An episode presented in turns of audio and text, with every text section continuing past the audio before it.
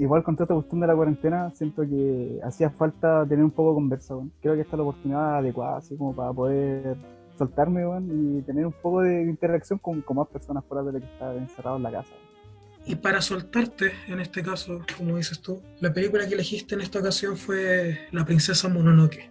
La Princesa Mononoke del año 1997, novena película del estudio Ghibli y escrita y dirigida por el genio Hayao Miyazaki. ¿Por qué es tu favorita? ¿Por qué la elegiste? Es súper curioso este, este origen de la película, porque yo, desde que tengo uso de memoria, nací, crecí en el campo, eh, en un vasto así lugar, lleno de árboles, como muy rodeado de lo que es la naturaleza. Y como vivía con mi abuelo en ese, en ese sector, también vivía con un tío, que no nos llevamos por mucha edad que digamos. Él siempre llegaba con, con DVDs, con, con series en, en estos CDs. Y la cosa es que en uno de esos había un CD que como que llegó de la nada no tenía nombre, no tenía nada. Y yo llego, conecto el DVD a la tele. Y recuerdo que cuando la puse había como un sinfín así como de películas, un, un, un- un- un conjunto de estas. Que la que más me llamó la atención es la, que decía La Princesa Mononoke. Princesa, quizá el, puro nombre no me llamara la atención al principio. Pues la cosa es que cuando le, le di a esa película, empezaron a salir como trailers de diferentes series que probablemente nunca vi.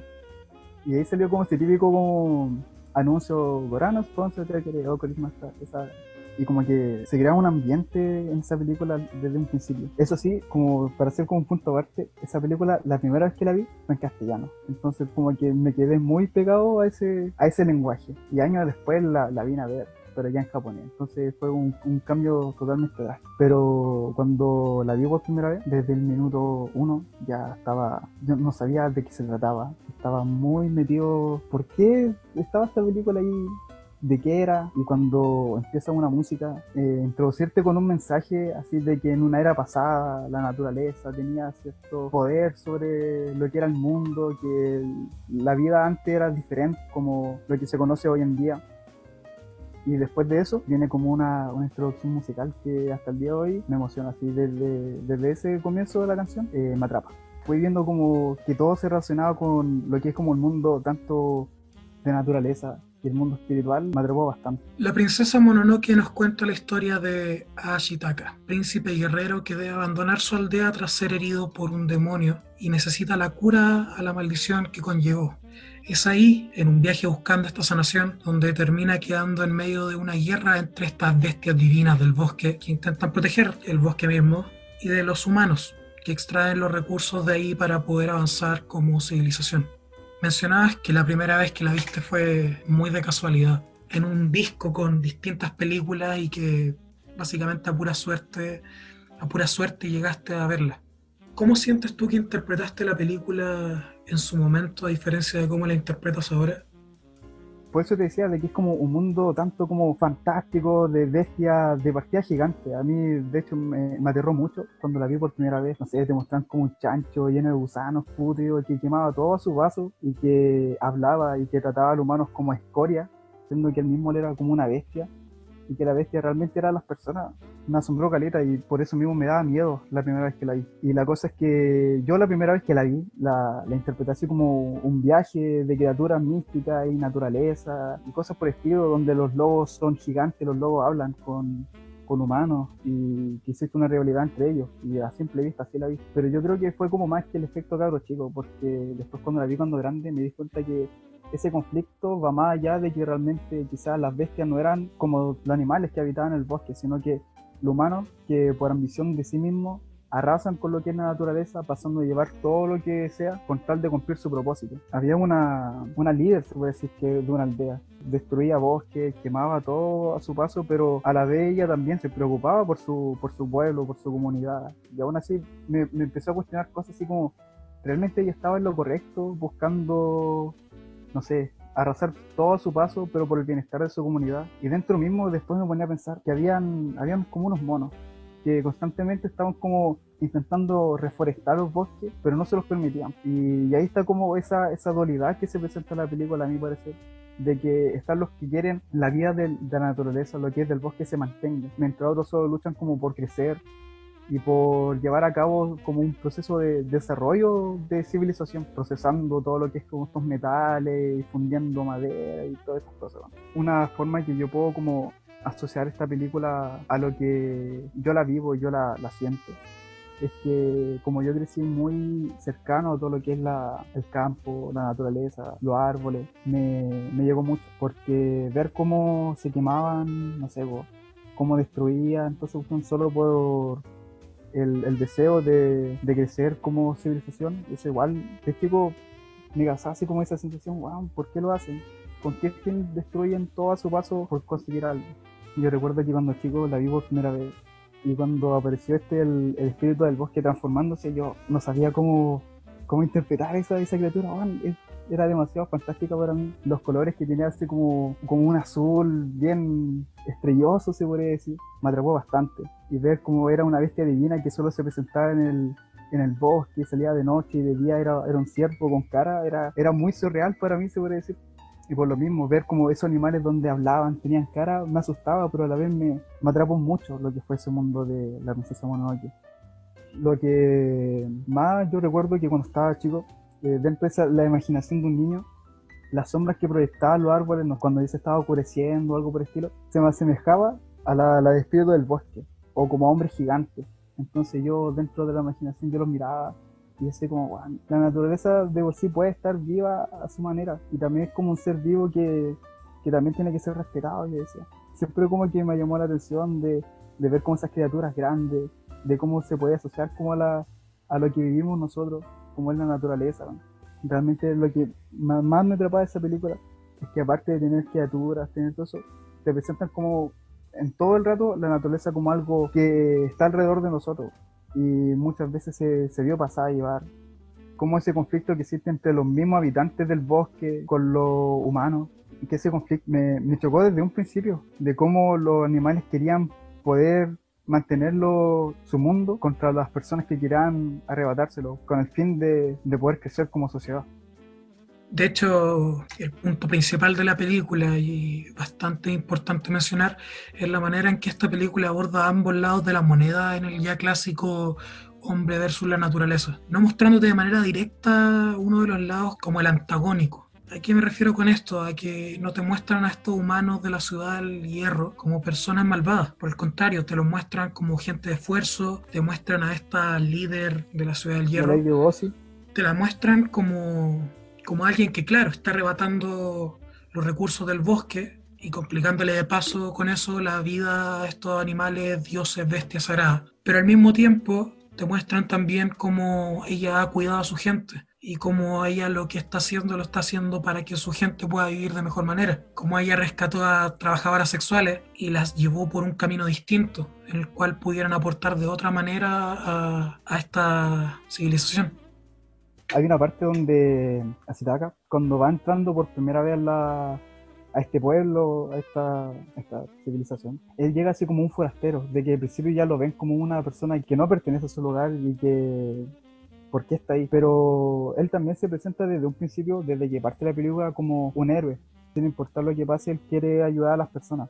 Y cuando va así como a una parte secreta que tenía la, la Lady se encuentra con personas que están también malditas como él. Y una de esas le dice así como que la vida está maldita, este mundo está maldito, las personas están malditas, pero aún así las personas quieren seguir viviendo. Puta, esa frase me gustó, Galeta, porque, puta, en cierta parte, ellos, eh, independiente como, como sea la, vida, ellos quieren seguir creciendo, quieren seguir viviendo en ese mundo pese a cómo se encuentran. Y el mismo Sitaka, desde el momento que, contrajo esa maldición, él no dudó en ningún momento de dejar su pueblo para poder sanarse esa maldición y él mismo deja atrás todo lo que es su pueblo, él deja atrás sus orígenes, su cultura, se puede decir. Se corta el mismo pelo y por lo que vi, siempre como que era como mal visto, no sé, era parte de su cultura.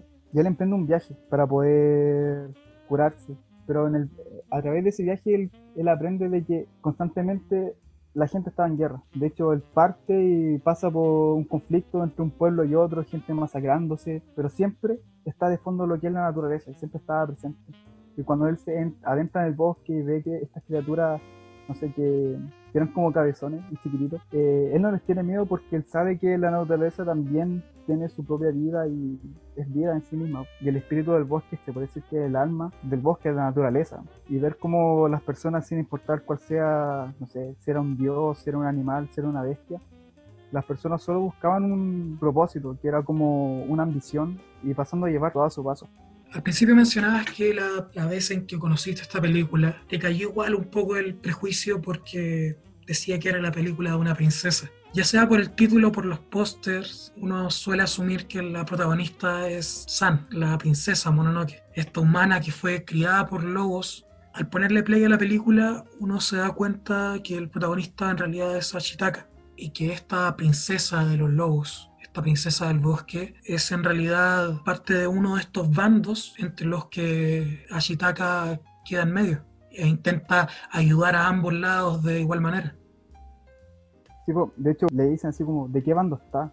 Si realmente está como ayudando al humano o está ayudando a las mismas bestias del bosque. Y yo creo que eso también se presenta en, en San, porque ella misma, siendo una humana, se considera parte como del bosque, como un animal. Que ella misma repudia al humano, lo encuentra que es un ser como apestoso. Y por lo mismo, si, si existe es como ese conflicto entre lo que es lo que es la naturaleza, los animales de esta, y lo que es el humano, como Lady Bossi, que solo quería, por su parte, llevarle como el bienestar a su comunidad. Por ambas partes siempre me, sentí como, como confundido quizás al principio, porque ella solo busca un bienestar para unas personas, mientras otros solo quieren proteger su hogar, quieren proteger lo que es la naturaleza, lo que les pertenece como tal. Y muchas veces, no sé, se presenta de que hay animales así como estos jabalíes gigantes estaban por declarar la guerra al humano con tal de apartarlos. Y ese, ese conflicto que, que, parte desde, no sé, desde que matan al, al primer jabalí, que le echa la culpa al humano, que el mismo humano corrompió, que los mismos metales que ellos procesaban, las armas, mataban los animales, destruían los bosques y todas esas cosas, por lo mismo el avance del ser humano le genera como un, como un rechazo, como un odio el animal a, esto, porque los mismos dioses del, bosque han vivido muchos años dentro de lo mismo y ver cómo cada vez van quedando menos, van destrozando y abriéndose paso lo, lo humano y arrasando con eso, genera el, la pelea entre eso. Pues. Ya al final, cuando la Lady Bossi quiere como que cortarle la cabeza al, espíritu del bosque como para poder tener un poder, se puede decir, porque también se decía de que la misma sangre de este podía curarlo todo, sin importar si era un dios o algo, ella le dio. Ahí te das cuenta de que cuando le cortas la cabeza al, espíritu del bosque, este empieza como a transformarse y yo recuerdo que cuando lo veía así transformarse y ver como un ser que todo lo que tocaba con su sangre lo, lo marchitaba por la acción de, de, las mismas personas. Es capaz de destruir todo lo que se conoce como naturaleza. Destacable, bastante llamativo también, es el hecho de que te muestran de una manera brillante a la mujer fuerte dentro de la película. No solo la princesa, en este caso San, sino que la mayoría de los personajes femeninos. Se los muestran como trabajadores esforzados, fuertes, líderes. Yo igual eh, destacar de que a comparación de lo que es Disney, me, me gustó mucho de que ya desde tiempo antiguo te mostraran como personajes fuertes, y no solo como en estas películas. Después años después vi otras películas de, de Ghibli y te mostraban personajes femeninos fuertes desde un principio, no, no necesariamente ser rescatadas por un hombre o algo por el estilo.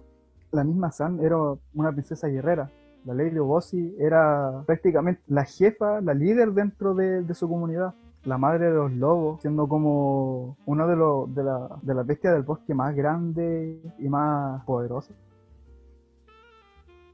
Entre esta maravillosa banda sonora que mencionabas y una animación que no se queda para nada atrás, nos terminamos encontrando sumergidos en este mundo, en este mundo ficticio de la película nos sentimos parte de ella desde que empieza hasta que termina, con escenarios bastante característicos del, estudio Ghibli que se lucen más que nunca en esta película. Te hace sentir que estás ahí, te hace sentir que eres parte de ella. ¿Cuáles son tus sentimientos con respecto a eso? Lo que yo recuerdo de la, la primera vez, recuerdo haber salido, no sé, al patio y imaginarme todo un escenario donde podía estar presente como el espíritu del bosque. Creo como te decía de que las mismas sombras de los árboles se imaginaban como seres gigantes o como los mismos, no sé, un dios del, del bosque. Escuchar los mismos sapos en la, en la sella, se imagina como estos, estos bonitos cabezones que se. Me metía en el mundo de lo que era Princesa Mononoke y dentro de esa imaginación de un niño chico, yo creo que se hacía más grande y, con todo con todo esto yo creo que no estamos no estoy tan lejano a esa realidad que se imaginaba ese niño, esa, esa imaginación de de imaginarse seres y que la naturaleza también puede manifestarse como seres gigantes y esas cosas. Hay una cosa de que me marcó mucho en su momento, como todo este contacto con la naturaleza que, te presentan en la, en la película, ese conflicto que existe entre las personas y, el, y los mismos seres que, que habitan y quieren protegerlo.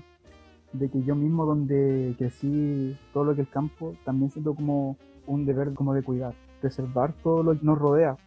Yo mismo de repente me, me aíslo, me, me voy, desaparezco meses, no sé, semanas, me desconecto totalmente del mundo para volver, digamos así, a mis raíces, porque ahí es donde yo me siento conectado. En ningún otro lugar me siento de esa manera. Yo creo que lo mismo como yo crecí en ese entorno, de la manera en que crecí viendo el mundo, no lo puedo interpretar de otra forma mi visión porque siento un, como un gran respeto y apego a todo lo que es lo natural. Y yo creo que hace también esta película a ver que lo natural también tiene como un lado espiritual y que la naturaleza también es, vida y nos rodea y esta misma naturaleza somos nosotros. Hay un, como una, anécdota que no pasó hace mucho, que en el sector que yo vivo había un callejón lleno de, de álamos y cosas por el estilo, mucho árbol una mañana nos levantamos en la casa con, mi abuelo y nos dimos cuenta que salía humo y se estaba quemando el se estaba quemando el callejón alguien le había atracado fuego porque no es posible que de un momento a otro se incendie.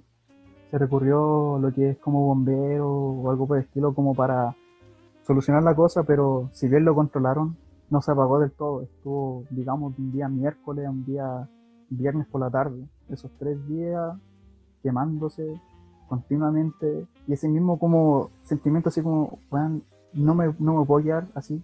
Sentí así como esa sensación de que tengo que hacer algo, que tengo que cuidar lo que yo quiero ver en un futuro que sea lo natural, lo verde, lo que nos rodea. Entonces, atareando agua, apagando el fuego, no solo yo, también lo que es mi abuelita. También le tiene como mucho cariño lo que es la vegetación, las plantas, los árboles. Y estar apagando y que la gente, no sé, pase por ahí y te diga así como, tú te vas a morir antes de apagarse ese fuego. Puede ser como muy desalentador que te eso, pero independiente de eso, me quemé las manos. Estuve así como con todo el pelo eh, quemado por lo mismo. Fue fuerte ver cómo las llamas arrasaron con una buena parte de lo que es el, callejón y ver como, no sé, eh, ver los árboles quemados. Fueron días como muy agitados y muy fuertes recuerdo que mi abuelita me dijo así como, que sacamos con dejar de que se quemen los árboles? De hecho, no le hacen bien a nadie. Al contrario, no, eh, nos beneficia, no, nos hace bien a, nosotros tenerlo, tenerlo ahí presente. De, hecho, me tuve que ir tirado como a una sequía para estar sacando agua por lo mismo. Y recuerdo que miro hacia arriba y un mismo de estos álamos que se estaba quemando se cae. Y verlo así como encima cayéndome eh, fue, me desesperó ver así como que realmente era demasiado ver cómo se quemaba todo y tú no puedes hacer nada. Y aún así, después de mucho, mucho trabajo, se, se pudo, se pudo controlar. Una, una cosa que me dejó como bien marcado, así, muy, lo encontré muy fuerte, fue como después de que terminó todo eso, al, al día después fui, fue a darle una vuelta de nuevo para ver todo lo que había quedado se un buen pedazo, pero de vuelta cuando me venía había como un búho y estaba así como en un palo totalmente quemado, así carbonizado el suelo y tiritando, Y decía como, weón, ¿qué tan inhumano tienes que ser para quemar árboles, ¿Con qué fin? No sé. Pero me dejó súper mal lo cruel que puede ser un ser humano al quemar, no sé, la naturaleza por, un deseo propio, ni siquiera por sacar un provecho a algo y ver como, no sé, un animal en la nada misma, en un palo quemado, me, me dejó muy marcada esa imagen.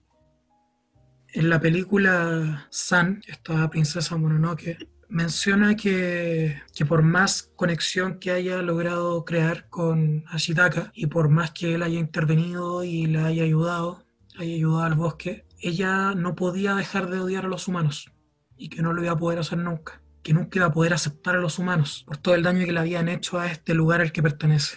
¿Sientes que fue una sensación parecida a la que tuviste en ese momento? Me cuestioné así como, ¿por qué la persona lo habrá hecho? Realmente me dejó muy enojado ver así como, ¿con qué fin le vendí fuego a un árbol?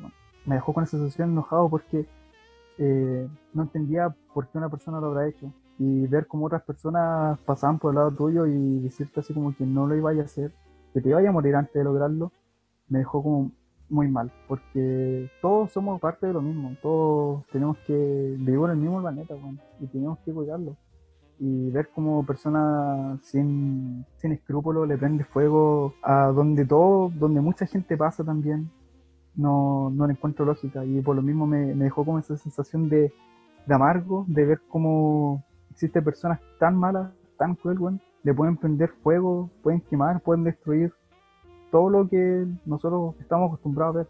Imagínate, yo siento como ese, ese enojo donde, porque prácticamente al lado de mi casa, bueno y no me imagino cómo debe ser, no sé, pues, a nivel más grande, cuando se queman bosques o cuando se queman, no sé. Hace un rato dijiste que estos orígenes te arrastran cada cierto tiempo, que te hacen aislarte, que te hacen desconectarte del mundo. ¿Qué es en realidad desconectarte del mundo? ¿A qué clase de desconexión te refieres? ¿Algo más bien espiritual? ¿Algo simplemente de calma? ¿Algo netamente físico? ¿Abandonar el celular? Un ejemplo no me gusta mucho recalcar como esa, esa palabra así como un ámbito espiritual, pero me gustaría que, que, estuviera igual presente, porque cuando yo voy, realmente no me gusta saber de nada de lo que es como actualidad, de lo que está pasando en el mundo, porque siento que mi propósito es como más que nada desconectarme de, todo, de no saber de nada, de nadie, ni siquiera ver tele, porque para mí ya estar sabiendo algo de, de, lo, de lo que hay exterior, sino más que nada busco desconectarme de lo que él que parece como sociedad para poder conectarme con lo que es mi raíz, donde yo crecí, donde yo me siento cómodo con lo que es el campo, con lo que es dejar de, no sé, de escuchar un ruido que, no sé, estar en un pueblo, en la ciudad, a escuchar como lo que es realmente la naturaleza. Conectarme con eso me tranquiliza bastante. Y sobre todo esto, me evoca esos recuerdos de cuando yo era niña y me sentía de la misma forma. Después con el tiempo igual me fui, me tuve que ir por temas de estudio y esas cosas. Yo creo que el mismo irse de donde yo crecí, donde yo me siento cómodo, donde yo me, me puedo conectar con, con mi origen, eh, me tocó bastante igual. Y pasar a ver como todo, no sé, una ciudad más grande, con más personas, fue fuerte, porque yo siento que a la vez de, de haber dejado el campo, yo creo que también dejé un buen pedazo de lo que es de mí. Yo creo que en cierta parte también mucha felicidad. En esa parte yo me siento muy, muy contento. Cuando estoy en ese campo, siento que vuelvo a ser el niño que salía al patio, que, que recorría todo, todo ese sector, que, que, no sé, se subía a un árbol y, disfrutaba estar ahí. siento que cada vez que vuelvo a ir me conecto con el niño de, puta, de hace años y eso es lo que a mí me tranquiliza. Quizás, no sé, puede que suene raro, pero me gusta volver a ser niño y hacer las cosas que me gustaba hacer de ahí porque ahí siento que puedo encontrar la felicidad, volviendo a un niño que se conecta donde creció, donde los mayores recuerdos que tiene son en el campo, son conectados con todo ese conjunto de, árboles, de pastos, ahí es donde yo me siento realmente feliz y por lo mismo me gusta desconectarme de todo y volver donde, donde yo crecí. Es realmente el lugar donde yo quiero estar en la casa siempre se cultivaban las mismas verduras que uno consumía y sentir como ese trabajo de cómo tú plantas. Tú ves cómo una planta crece, es vida y tú consumes de, lo mismo que planta y es, rica esa sensación de poder ver cómo lo que tú das de vida es también producto de la naturaleza y esta también se manifiesta como cómo crece, te da un fruto y después se marchita y acabó su ciclo para mí me, pone muy feliz estar dentro de lo que es el lugar, poder conectarme y el que pase agua constantemente todo el día, escuchar el agua, escuchar, no sé, el viento, estar sentado, no sé, bajo una higuera y sentir el sol, sentir el, viento, sentir todo eso me, me llena. Pero cuando llega el momento igual de irte, siento que me voy a otra, a otra realidad y no me siento no me siento independiente de cuál sea el lugar como me siento en mi casa como me siento en el campo.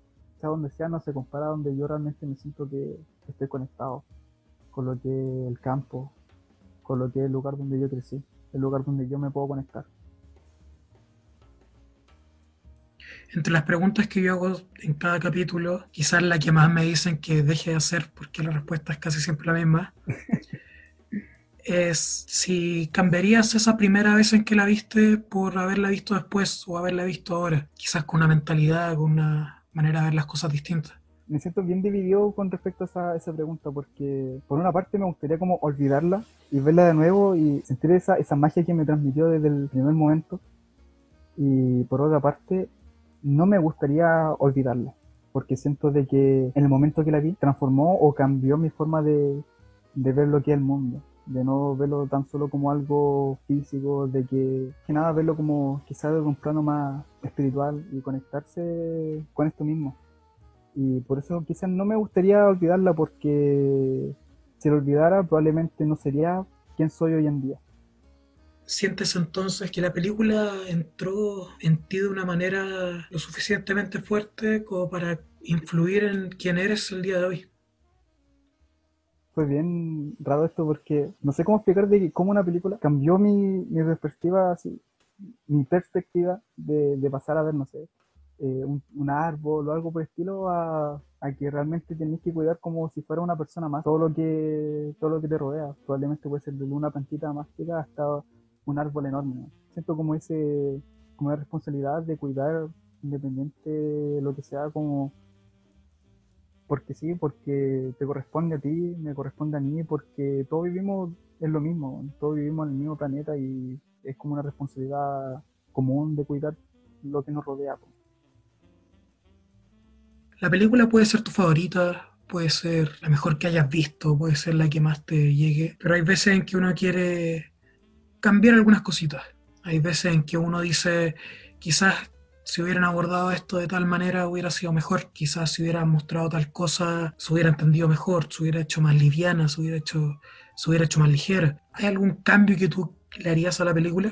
La película parte dándote como una introducción de cómo era el, el mundo y cómo te lo, te lo presentan en esta con criaturas mágicas y la naturaleza más viva que nunca. Pero cuando te presenta este nuevo protagonista que es acá, siento de que igual fue como muy muy plano, muy vacío quizás su principio, porque el parte ya cabalgando y defendiéndolo como este jabalí que se aproxima a la ciudad, cuanto lo derrota, se contagia y por esta misma razón él tiene que, emprender su viaje para poder recuperarse, siempre que es, muy rápido y como que no te dan como una como un trasfondo a quién es este personaje, a qué pertenece y por qué ¿Por qué se le hace como tan duro a la gente que tenga que irse?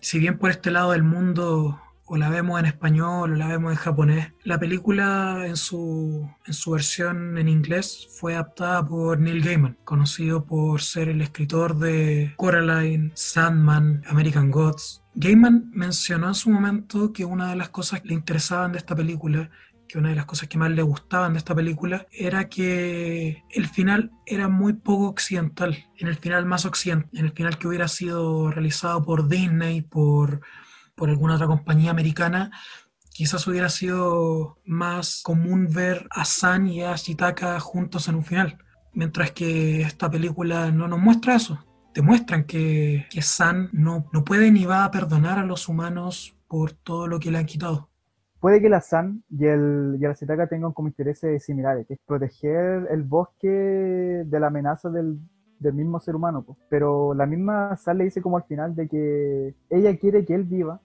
y ella también quiere vivir en, en este mundo, pero ella no pueden estar juntos. Como que yo siento de que ella, ella no se considera un, un humano, y ella al verlo él como un humano siente que esa, eso no puede eso no puede pasar por lo mismo ella no no va a olvidar lo que el ser humano le ha hecho a su hogar, no se puede, no pueden estar juntos.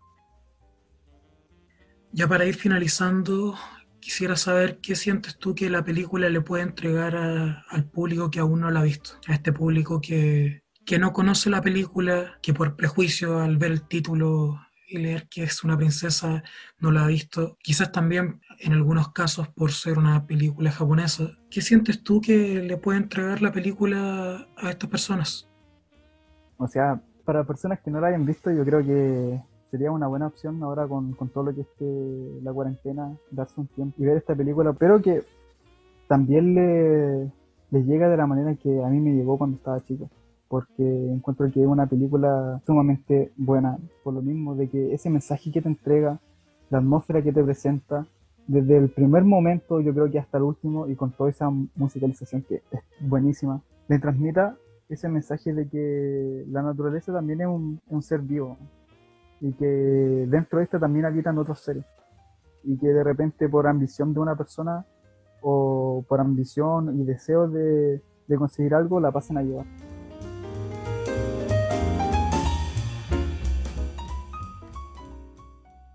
Creo que nunca, nunca había así como asociado esta película con, con mi visión del mundo.